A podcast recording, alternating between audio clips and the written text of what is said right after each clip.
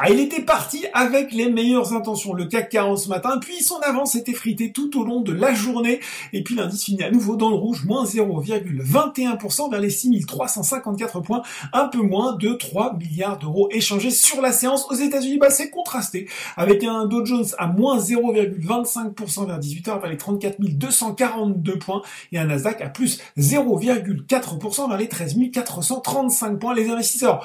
Ont notamment apprécié les bons résultats gens de la distribution comme Walmart qui gagne 2,3%, mais ils ont pu être déçus par des mises en chantier de logements neufs décevantes en avril dernier. Allez, on regarde les hausses du côté du marché français et on commence grosse audience hein, aujourd'hui pour les titres TF1 et M6, les deux groupes euh, de télévision qui est annoncé lundi leur projet euh, de fusion. Bouygues, maison mère de TF1, prendra, prendra le contrôle du futur groupe avec 30% des parts si la fusion est autorisée en raison des règles encadrant euh, la concentration des médias.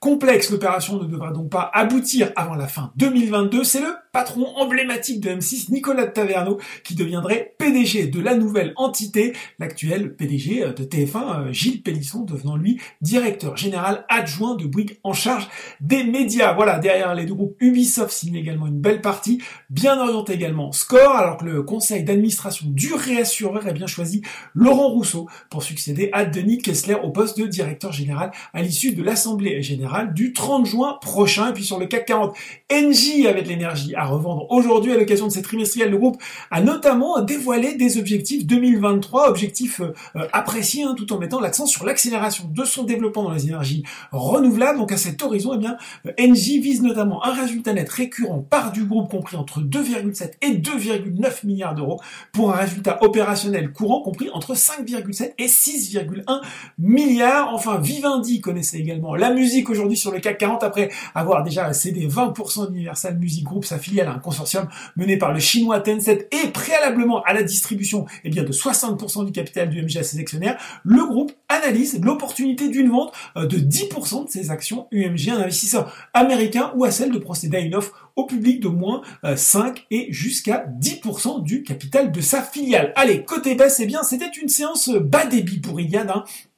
La maison mère de Free a pourtant enregistré un chiffre d'affaires en hausse de 33,6% à 1,8 milliards d'euros au premier trimestre. Oui, mais voilà, les investisseurs ont grincé des dents quand ils ont vu que l'opérateur a suspendu son objectif 2021 euh, de cash flow opérationnel en France parce qu'il souhaite euh, accélérer son plan d'investissement dans la 5G. De même, eh bien, il y a est resté euh, prudent pour la suite de l'exercice, estimant que l'épidémie de coronavirus pourrait impacter ces objectifs pour 2021 et au-delà en raison notamment de la pénurie de certains euh, composants électroniques et du ralentissement euh, du déploiement de ces réseaux fixes et mobiles. Derrière, on retrouve sur l'SBF 120 Orpea et SEB et puis sur le CAC 40, c'est Orange qui était le plus rouge. Voilà, c'est tout pour ce soir. Maintenant, n'oubliez pas tout le reste de l'actu éco et finance et sur Boursorama.